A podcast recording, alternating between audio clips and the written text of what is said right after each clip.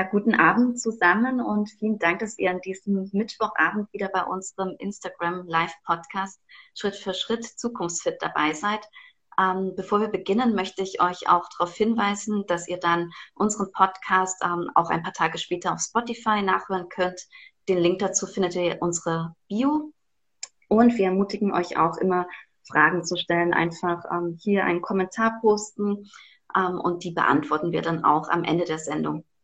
Genau, und ich freue mich heute wieder äh, eine sehr spannende Gastrednerin bei uns zu haben. Herzlich willkommen, Frau Dr. Katharina Reuter. Ähm, Katharina, du bist äh, Geschäftsführerin vom Bundesverband Nachhaltige Wirtschaft und setzt dich sehr für nachhaltiges Wirtschaften ähm, ein und auch für Innovationen, ähm, engagierst dich auch bei verschiedenen Initiativen wie Entrepreneurs for Future und bist ähm, eine ausgezeichnete Agrarökonomin äh, und sitzt in mehreren Juries. Und ähm, ja, ich freue mich sehr, jetzt mehr ähm, über deinen Werdegang zu erfahren und ähm, wie jetzt deine jetzige Tätigkeit ausschaut. Ja, ich freue auch hier zu sein. Guten Abend in die Runde. Ja, ähm, könntest du uns vielleicht erklären, was der Bundesverband Nachhaltige Wirtschaft genau ist und äh, für was du dich da einsetzt? Ja, das mache ich sehr gerne.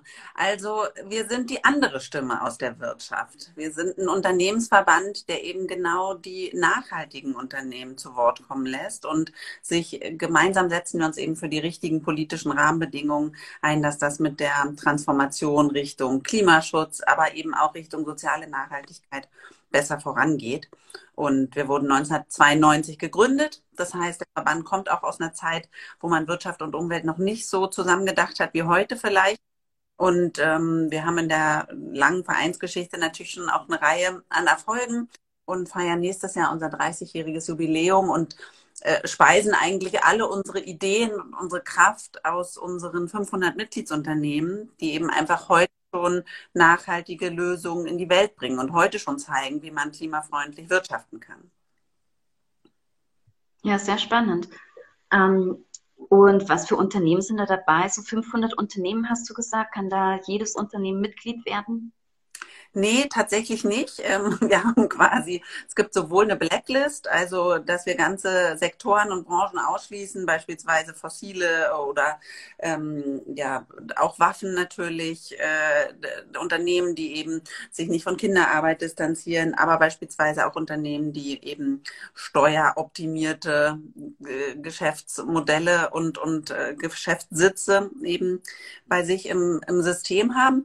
Und für uns ist einfach so der Dreh- und Angelpunkt ist wirklich Nachhaltigkeit im Kerngeschäft der Unternehmen verankert. Von daher bei uns sind ganz viele grüne Startups Mitglied und viele, viele grüne Pionierunternehmen, äh, die man eben ne, kennt in den einzelnen Branchen, beispielsweise VD aus dem Bereich Outdoor Bekleidung, aber eben auch ethisch-ökologische Banken wie die GLS Bank oder die Umweltbank, die Memo AG, die quasi alles rund ums nachhaltige Büro anbietet, dann viele von den Ökostrompionieren wie äh, die Elektrizitätswerke Schönau oder Naturstrom oder Polarstern. Das heißt, das ist einfach sozusagen eine ganz tolle Mischung. Super. Ja, das ist schön zu hören, dass es da schon so viele Unternehmen gibt, die Nachhaltigkeit auch im Kerngeschäft verankern und dass ihr da eben auch sehr strenge Kriterien habt. Ähm, und ihr ähm, seid dann sozusagen auch Vorbilder für andere Unternehmen und ähm, vertretet dann da auch die Interessen dieser nachhaltigen Unternehmen bei der Politik zum Beispiel. Ja, auch, ne, das ist ein großer Unterschied zum Beispiel von uns zu anderen Wirtschaftsverbänden. Die klassischen Industrieverbände, die pochen immer sehr auf freiwillig und so nach dem Motto, können wir das bitte freiwillig machen mit dem Klimaschutz und können wir mit den Lieferketten äh, uns um sozusagen Menschenrechte bitte freiwillig drum kümmern. Und da müssen wir ja einfach konstatieren, die Zeit der Freiwilligkeit ist vorbei. Das hat nicht geklappt, ja. Die Emissionen sind nicht runtergegangen. Äh, diese Befragung beispielsweise in Deutschland zum Lieferkettengesetz hat einfach gezeigt, dass die Unternehmen ihrer Verpflichtung da gar nicht nachkommen. Von daher ist, sind wir definitiv eine starke Stimme dafür. So, schaut doch mal, hier gibt's schon Unternehmen, die vorangehen. Also zieht bitte auch nach, ne, mit Ordnungsrecht, mit Gesetzgebung. Macht bitte verbindliche Leitplanken für alle. Super. Ja, das ist wirklich sehr wichtig. Also toll, dass du dich dafür einsetzt und du hast ja auch Entrepreneurs for Future dann auch gegründet, oder? Mit Was machst du? gegründet. Okay. ähm, du bist ja da ziemlich aktiv. Was machst du noch so ähm, neben deiner Rolle als Geschäftsführerin beim Bundesverband? Also die Entrepreneurs for Future sind tatsächlich eine tolle Initiative, weil wir da eben so aus der Wirtschaft raus zeigen konnten, dass es auch eine große Unterstützung für die Fridays for Future Bewegung gibt und auch natürlich so ein Stück weit so, ey, hier sind auch schon Lösungen. Ähm, und äh, beispielsweise, ich habe ja Agrarwissenschaften studiert und mir liegt dieses ganze Thema Agrar- und Ernährungswende auch einfach super mega am Herzen. Und wir haben beispielsweise hier in der Region die Regionalwert AG Berlin gegründet, um eben einfach auch ähm, ja, junge Gründerinnen und Gründer hier in, in der Region voranzubringen, den Ökolandbau zu unterstützen, so Lücken in der Wertschöpfungskette quasi zu füllen. Das ist dann sowas, was ich, wo ich mich ehrenamtlich engagiere und ähm, genau versuche, das mit voranzubringen. Ja, sehr spannend, ja. Bei Inoko setzen wir uns ja auch ähm, für einen Wandel hin zu nachhaltigeren Produktions- und Konsummustern ein und fokussieren uns da auch momentan noch auf die Ernährung. Ähm, also sehr spannend, dass du da als Agrarökonomin ähm, jetzt dabei bist, denn wir, für uns ist natürlich auch immer eine Herausforderung, ähm, diesen Wandel zu gestalten und da Unternehmen ähm, zu ermutigen, auch nachhaltiger ähm, zu wirtschaften und auch ähm, die Informationen in der Lieferkette zu erfahren. Ähm, genau, ich sehe jetzt nur gerade, dass leider die Internetverbindung nicht so gut ist. Okay, warten wir vielleicht noch einen kurzen Moment. So, geht. Ja. Jetzt, Bist du wieder äh, da? Ja, jetzt geht's wieder. Äh, ich glaube, das Internet war leider kurz schlecht. Ähm, ja. Genau. Ich habe nur gesagt, dass es ähm, eben auch für uns relativ schwierig ist, an diese Daten in der Wertschöpfungskette zu kommen. Also welche Futtermittel zum Beispiel eingesetzt werden, wo genau eben ähm, ja die Tiere äh, aufgewachsen sind, wo sie geschlachtet werden, ähm, woher die Milch kommt, woher das Getreide kommt. Ähm, und da setzen wir uns auch für mehr Transparenz ein. Und da wäre natürlich auch so ein Lieferkettengesetz ähm, sehr hilfreich und wollen da eben auch schon mit Produzenten und auch dem Handel da zusammenarbeiten. Ähm, wo siehst du da die größten Herausforderungen auch bei dieser Ernährungswende, sage ich mal? Die größte Herausforderung ist, glaube ich, tatsächlich, dass wir eben endlich die riesigen Geldströme, die wir ja auch in unser Landwirtschaftssystem ähm, leiten, dass wir die eben richtig lenken. Weil das ist schon total verrückt, dass beispielsweise ähm, eben, äh, ja, ne, unser Motto ist da immer, öffentliches Geld auch nur für öffentliche Leistungen. Also öffentliches Geld bitte auch wirklich nur ein Land für ein Landwirtschaftsernährungssystem, was eben dem Gemeinwohl dient, ne? Mensch, Natur und Umwelt. Und das ist schon verrückt, dass wenn man eben sieht, die aller, der allergrößte Batzen ähm, von, von den Agrarsubventionen fließt tatsächlich immer noch gekoppelt an die Fläche. Das heißt, wenn mein Betrieb groß ist, kriege ich irgendwie möglichst viel und nicht, habe ich eben, ne, habe ich Auszubildende, setze ich mich für die Biodiversität ein, habe ich irgendwie hier äh, was für, für die Bienen, lege ich ein Gehölz an, eine Hecke. Ähm, das heißt, ich glaube, das ist tatsächlich einfach, weil Geld an der Stelle auch so viel Macht hat zu gestalten, ist das die größte, ist das die größte Herausforderung. Und ähm, was an unserer, äh, sozusagen aus unserer Brille und Perspektive natürlich auch super wichtig ist, dass so die ganze öffentliche Verwaltung, Ministerien, äh, öffentliche Institutionen, dass die mit gutem Beispiel vorangehen und beispielsweise sagen, guck mal hier, 50 Prozent Bio, was weiß ich, 70 Prozent plant-based, ne, pflanzenbasiert. können wir hier bitte mal so Standards einführen, dass wir da tatsächlich eben zu einer Ernährung kommen, die dann eben auch für diesen Planeten irgendwie tragbar ist, ne? Weil so wie es zurzeit läuft, ist es nicht tragbar. Ja, das stimmt. Ja, sehr spannend, dass du das ansprichst. Ähm, es gibt ja auch noch sehr viele klimaschädliche Subventionen zum Beispiel. Also ich finde auch, dass das ein sehr wichtiges Thema ist ähm, und auch so viele verschiedene Labels und Standards, dass es eben schwer ist, da für die Konsumenten und Konsumentinnen durchzublicken. Ähm, da helfen wir jetzt eben auch dabei. Aber ich denke auch, da braucht es einfach noch mehr strengere Stands und dann mehr Unternehmen, die sich auch daran halten und dann auch ähm, transparent ähm, ihre Produktion offenlegen, wo sie eben was produzieren, woher die Inhaltsstoffe kommen und so weiter. Mhm. Ähm, du bist ja jetzt schon seit äh, knapp acht Jahren, glaube ich, beim Bundesverband für nachhaltiges Wirtschaften. Ähm, war nachhaltiges Wirtschaften schon immer so deine Leidenschaft oder wie kam es dazu? Also Nachhaltigkeit zieht sich tatsächlich wie so ein grüner Faden durch, durch mein Leben und ähm, angefangen hat das alles eben, als ich 15 war und mich dann eben stark in der Jugendumweltbewegung engagiert habe und dann damals beispielsweise auch die Jugendorganisation der Grünen Partei mitgegründet habe. Die gab es vor unserer Zeit gar nicht. Da war, waren die Grünen immer selbst jung genug. Und äh, da haben wir uns eben erst in Berlin äh, und dann haben wir mitgekriegt, Mensch, bundesweit gibt es so Initiativen. Das war ein super spannender Prozess. Und dann ja, ist das Thema Nachhaltigkeit irgendwie geblieben. Ja, super, sehr spannend. Und bei mir hat es nämlich auch ungefähr so mit 14, 15 begonnen in der Schule, aber ich finde es nämlich auch sehr schwer zu beschreiben, was es dann genau war, was das ausgelöst hat. Gab es bei dir irgend so ein bestimmtes Erlebnis ähm, in der Schule, wo du jetzt gesagt hast, du wirst dich unbedingt für Nachhaltigkeit einsetzen oder war das auch eher so schrittweise? Also es gab auf jeden Fall ein Erlebnis, wo ich äh, dann danach eben gedacht habe, verflixt, ich muss mich einbringen. Und das war eine Gedenkstättenfahrt nach Auschwitz. Und ähm, wir kamen eben zurück und bei ganz vielen von uns war so dieses, zum einen dieses Gefühl, so wir müssen dafür sorgen, dass das nie wieder passiert. Und was heißt das eigentlich für uns? Wollen wir irgendwie nur so nebendran stehen in der Gesellschaft oder uns tatsächlich eben auch aktiv einbringen? Und da kam das dann her, ne? Und äh, die Umweltthemen standen dann relativ schnell eben im Vordergrund. Ja, super, spannend. Ähm, ja, jetzt haben wir auch äh, Vita Markus äh, zugeschaltet.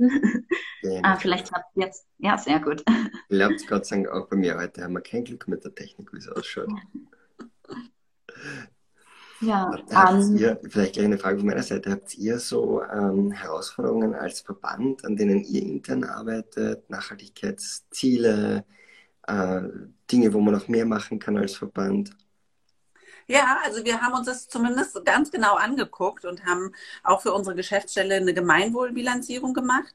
Und ähm, das war irgendwie toll zu sehen, wie viele Punkte wir da eben auch für die einzelnen Bereiche bekommen haben, weil, ne, sei es, dass unser Konto natürlich bei einer ethisch-ökologischen Bank ist, dass wir wirklich echten Ökostrom beziehen, dass wir unsere Geschichten, äh, was wir fürs Büro beschaffen müssen, dass wir das nachhaltig beschaffen, ähm, Vollholzmöbel, wir kommen alle irgendwie mit den Öffis oder dem Fahrrad, da, da hatten wir sozusagen überall Pluspunkte. Aber es gab tatsächlich beispielsweise einen Punkt, den wir dann danach umgestellt haben. Wir hatten damals noch Papierhandtücher auf den Toiletten. Und äh, das haben wir dann umgestellt. Und jetzt gibt es eben aus Bio-Baumwolle Handtücher. Jeder hat und jede hat ihre eigene Farbe. Und so konnten wir quasi da eine äh, wirklich nachhaltigere Lösung ähm, finden. Und wir haben eben ja natürlich auch sozusagen Nachhaltigkeitsherausforderungen oder, oder Aufgaben, die wir so sehen im Großen wo wir beispielsweise einfach dann versuchen, einen Beitrag zu leisten, dass auch diese Stimme der zukunftsorientierten Initiativen und Wirtschaftsverbände insgesamt, es gibt einfach ja auch noch so ein bisschen ähm, mehr im Spektrum, alle mit einer, mit einem unterschiedlichen Fokus, aber die eben auch mal punktuell zusammenzubringen.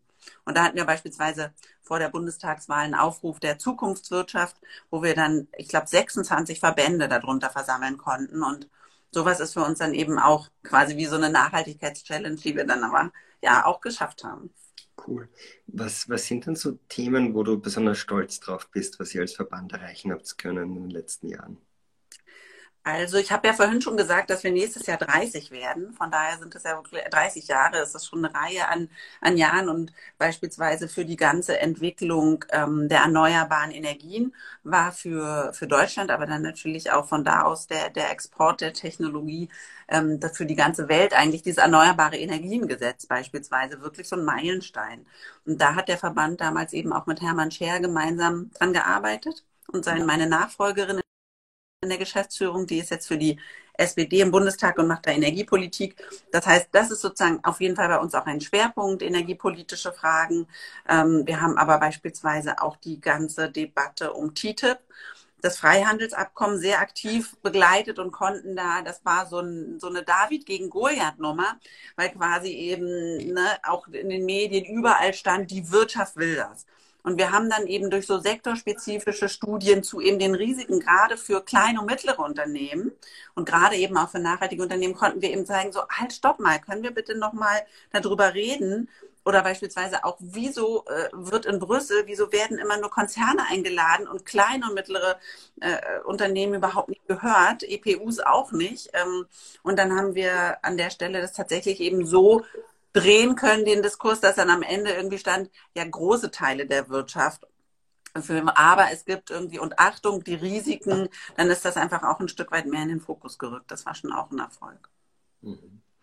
Wie geht es dir persönlich so mit dem Thema Klimakrise? Ähm, ist ja für viele Menschen irgendwie nicht so, schaut nicht so rosig aus. Ähm, wie wie, wie geht es dir persönlich damit? Hast, hast du noch Hoffnung? Bist du eher auf der Seite derer, die sagen, puh, eh alles zu spät? Ähm, wie, wo stehst du da?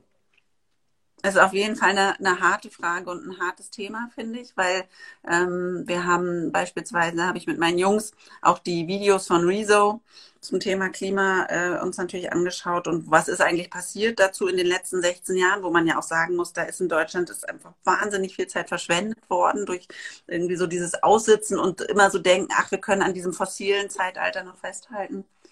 Und dann hat mich mein Jüngster eben, als Rezo vorgerechnet hat, bis wann wir eigentlich klimaneutral sein müssten, hat er mich so angeguckt und gesagt, so, oh Mama, das ist aber nicht mehr viel Zeit. Schaffen wir das noch?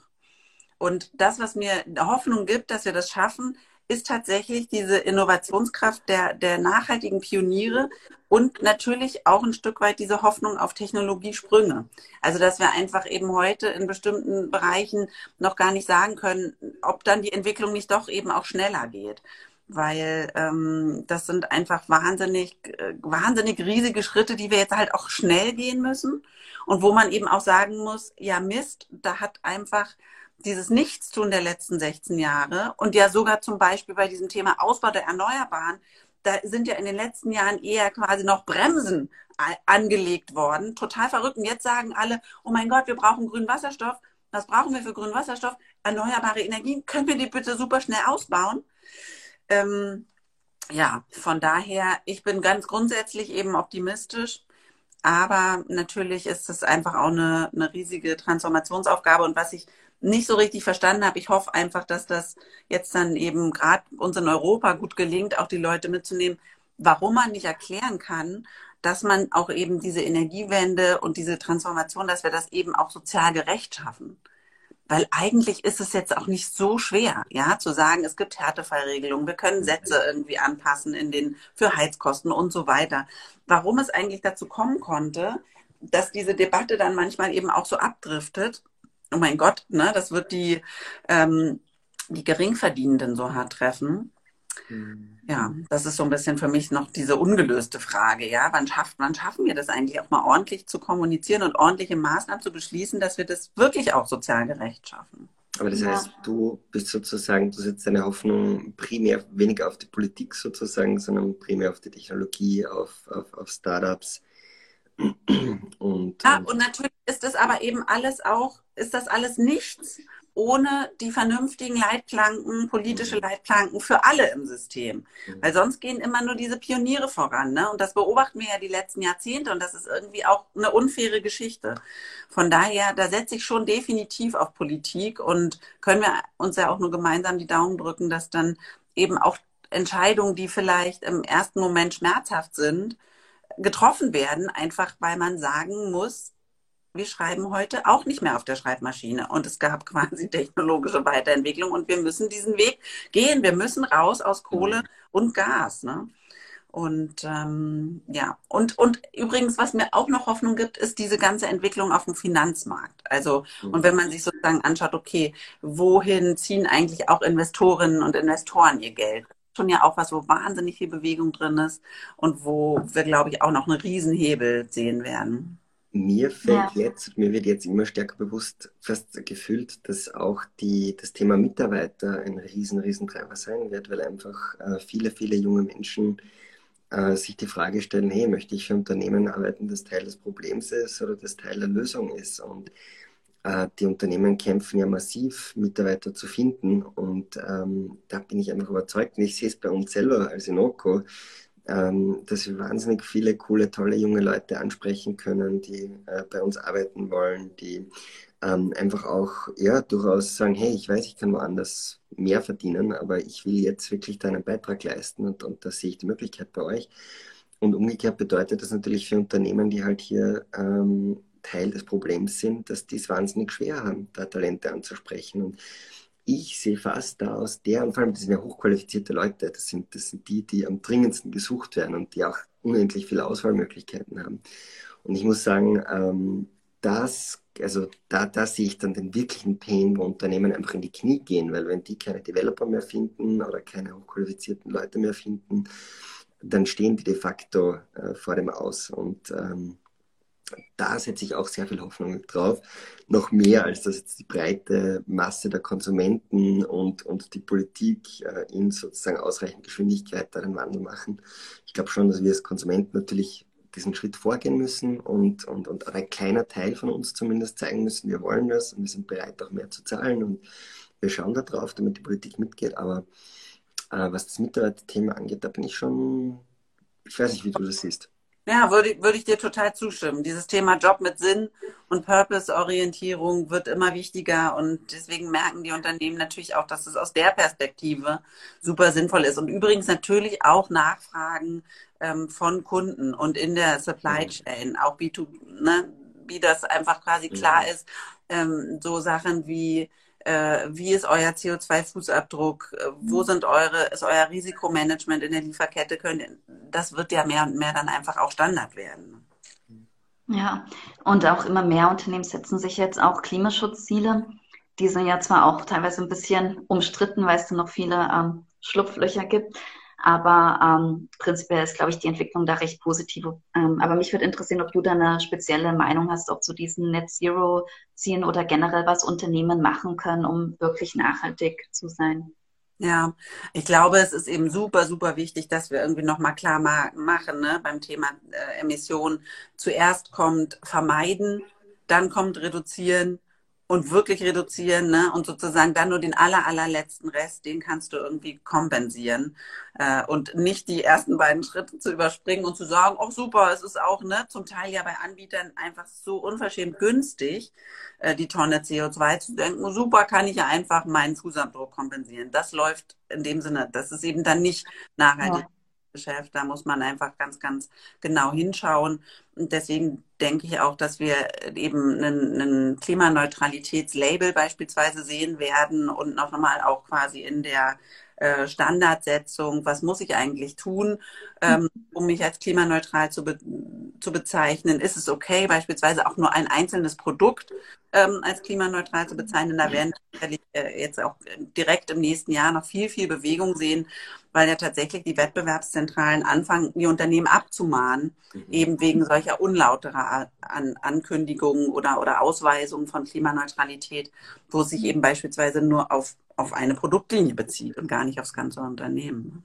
Ja, das finde ich auch sehr wichtig, also dass da Standards eingeführt werden, weil auch viele Konsumenten, glaube ich, verwirrt sind, was jetzt eigentlich die verschiedenen Klimaziele bedeuten, klimaneutral und netto null, was sind da die Unterschiede, ist eben vielen Leuten auch nicht bewusst, auch wie viel dann kompensiert wird zum Beispiel. Ja, das ist sehr wichtig. Ähm, gibt es sonst vielleicht noch irgendein Projekt, von dem du uns äh, noch gerne erzählen würdest, woran ihr gerade so arbeitet oder ein Thema, was dir noch besonders wichtig ist, ähm, was sich verändern muss? Ja, also was, was uns auf jeden Fall total wichtig ist und wo wir eben auch aus ne, den, den Unternehmen immer mehr Nachfragen kriegen, ist das ganze Thema Kreislaufwirtschaft. Also wir sehen ja auch, dass Circular Economy äh, vom Green Deal quasi das Herzstück ist und eine ganz große Rolle spielt, auch eben von den europäischen Impulsen, die jetzt kommen. Und äh, das ist tatsächlich, glaube ich, unsere nächste große Herausforderung, eben wegzukommen von dieser Idee, ich produziere irgendwas und das landet am Ende im Müll, sondern eben hinzugehen, okay, wir wollen bitte von diesem linearen Geschäftsmodell in was Zirkuläres kommen. Und was müssen wir dafür eigentlich tun? Ne? Sowas wie Design for Recycling. Aber eben, ich finde auch, man kann ganz bestimmte Gefahrenstoffe, die könnte man noch einfach noch mehr verbieten, dass sie gar nicht erst in die Produkte reinkommen. Und dann eben tatsächlich die Unternehmen da auch mit in die Verantwortung zu nehmen, zu sagen, ey, wenn ihr ein Produkt herstellt, müsst ihr auch eine Idee haben, wie wir das im Kreislauf führen. Ja, total spannend. Finde ich auch total wichtig. Kreislaufwirtschaft ist auch so ein bisschen neben Inoko noch so meine Leidenschaft auch da gerne engagiere, ähm, weil ich dann vor eben auch beim WWF äh, das Thema aufgebaut habe und finde es auch total wichtig, wie du sagst, dass man sich genau anschaut, was reinkommt in die Produkte, der Input ist und dann die Stoffe möglichst lange im Kreis führt und ähm, ja, eben wiederverwendet und auch generell unseren ganzen Konsum auch reduzieren, also den Kreis auch komplett verkleinern, wäre eben auch wichtig, dieser Suffizienzgedanke. Da finde ich ja. auch immer spannend, unsere Gäste zu fragen, was gibt es denn so in deinem Leben, wo du schon besonders nachhaltig unterwegs bist und wo, was gibt, wo gibt es noch Potenzial und Luft nach oben, wo du sozusagen noch nicht perfekt äh, Zero Waste vegan lebst? Ja, also Fleisch esse ich vor allen Dingen, wenn ich weiß, wo es herkommt und dass es irgendwie artgerecht gehalten wurde. Von daher so der Anteil der, der pflanzenbasierten Ernährung ist auf jeden Fall ähm, eben schon gar nicht so klein, weil wenn du an irgendeinem anonymen Imbiss quasi eine Currywurst essen willst, wüsstest du nicht, wo es herkommt. Mhm. Und ähm, äh, was noch? Es ist mir total wichtig, dass man eben nicht nur über Nachhaltigkeit redet, sondern das auch selber lebt. Von daher der Anteil an Bio-Lebensmitteln, ähm, die, die Mobilität. Ne? Wie gesagt, ich fahre eben immer mit der S-Bahn ins Büro und für Ausflüge und ähm, eben größere Reisen haben wir ein Elektroauto ähm, zusammen, mein Mann und ich. Ähm, Ethical Fashion, also sozusagen nachhaltige Kleidung, finde ich gar, gar nicht so einfach, weil ähm, man doch schon irgendwie so ein bisschen gucken muss, wo bekomme ich eigentlich was. Also beim Thema Schuhe, finde ich, wird es immer besser. Ähm, und auch Socken und sowas ist kein Problem. Aber genau, das ist auf jeden Fall was, was noch so auf meiner To-Do-Liste steht, das mehr, mehr zu machen. Und ähm, ja, wenn so ganz Tage anstehen, auch so diese Frage, vertraue ich wirklich meinem Ökodeo? Gerne. Dann freue ich mich über Tipps. ich glaube, das Thema haben wir alle, oder? Aber Max, glaube ich, bei einem unserer ersten Podcasts dann mal einen Deo-Tipp. Ja, ich, ich habe lange Zeit äh, Ben und Anna verwendet, aber genau. so immer so ganz hundertprozentig habe ich nicht das Gefühl. Also ich bin auch wieder auf der Suche, muss ich sagen, was das angeht. Ansonsten ist übrigens Naturkosmetik für mich auch, ne? Das ist, mhm. ähm, finde ich, auch den Bahn, wenn ich, wenn ich mir überlege, wie schwierig das irgendwie noch vor 15 Jahren war an Naturkosmetik, also schwierig, klar, in den, in den spezialisierten Bioläden hat man das da auch schon bekommen, aber diese Entwicklung beispielsweise, dass du jetzt eben zertifizierte Naturkosmetik auch in den Drogeriemärkten kaufen kannst, das erleichtert, also wo man so sieht, ne, alles dieses, auch die Produkte dahin bringen, wo die Konsumentinnen und Konsumenten sind, auch die Mainstream-Konsumentinnen und Konsumenten, ist ein riesengroßer Hebel. Deswegen ist es gut und richtig, dass man ne, auch zertifizierte Naturkosmetik in den Drogeriemärkten bekommt, dass wir irgendwie auch sehen, okay, es gibt Bio in den Discountern, weil ähm, ne, nur dann kommen wir quasi den 100 Prozent näher. Mhm. Na, dann machst du ja eh schon wahnsinnig viel. Ich darf dich natürlich an dieser Stelle auch herzlich einladen, äh, uns auf Inoko zu joinen. Kannst du die App herunterladen. Im Moment leider nur sinnvoll nutzen, wenn du in Österreich bist. Also musst nicht nur Inoko herunterladen, sondern auch ein bisschen nach Österreich vorbeischauen. Damit kannst du dann deine Einkäufe äh, scannen bei Retailern wie Billa, wie Spar, wie Hofer.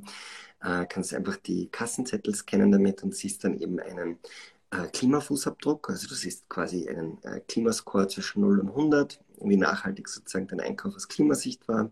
Kannst dann aber auch auf die einzelnen Produkte draufgehen und bekommst dort eben dann Hintergrundinformationen zum Thema, wie hat das Produkt aus Tierwohl abgesch Tierwohlsicht abgeschnitten, aus sozialer Sicht, aus Gesundheitssicht, aus Klimasicht ähm, und kannst einfach mehr über deinen Lebensmitteleinkauf ähm, lernen. Und unser Ansatz ist da, dass wir natürlich auch unsere Userinnen und User ähm, belohnen. Äh, das heißt, bei uns kann man dann zwischen 50 und 200 Prozent vom Monatseinkauf zum Beispiel zurückgewinnen von all den Einkäufen, die man sozusagen gescannt hat.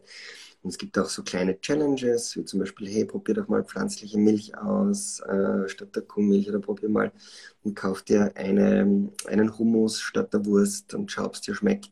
Und wenn die Userinnen und User das machen, belohnen wir sie mit ähm, äh, Cashback-Vouchern für vier nachhaltige äh, Produkte, in der Regel Bioprodukte, wo man dann halt minus 50 bis minus 100 Prozent auf vier äh, spannende, äh, coole Produkte erhält, wenn man einfach nur diese Challenges meistert. Also wenn du in nächster Zeit mal in Österreich bist und ähm, hier einkaufen gehst, dann freuen wir uns natürlich sehr, wenn du das dann auch ausprobierst.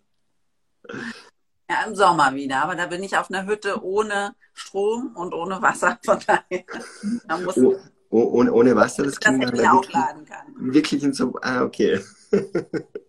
ohne Wasser, das klingt eine richtige Survival-Challenge, die du machst im Sommer. Ja. Also ich meine, draußen gibt es natürlich so, ne, die typische ja, ja. Cool. Wasserquelle draußen natürlich, aber keine Dusche und ja, mal gucken. Aber klingt nach einem sehr nachhaltigen Urlaub. Ja, unsere Jungs sind so semi-begeistert. Da ist, ist der Weg in die Diskothek zu weit, oder wie für die Jungs? Ach nee, so also alt sind sie noch nicht, aber so dieses, ja genau, ohne Strom, das wird dann interessant. Das ist eine gute Schule, glaube ich, wenn man dann auch mal ein, ein, paar Tage ohne Strom und ohne Internetverbindung auskommen muss. Das genau. tut keinem von uns schlecht. Ja. Super.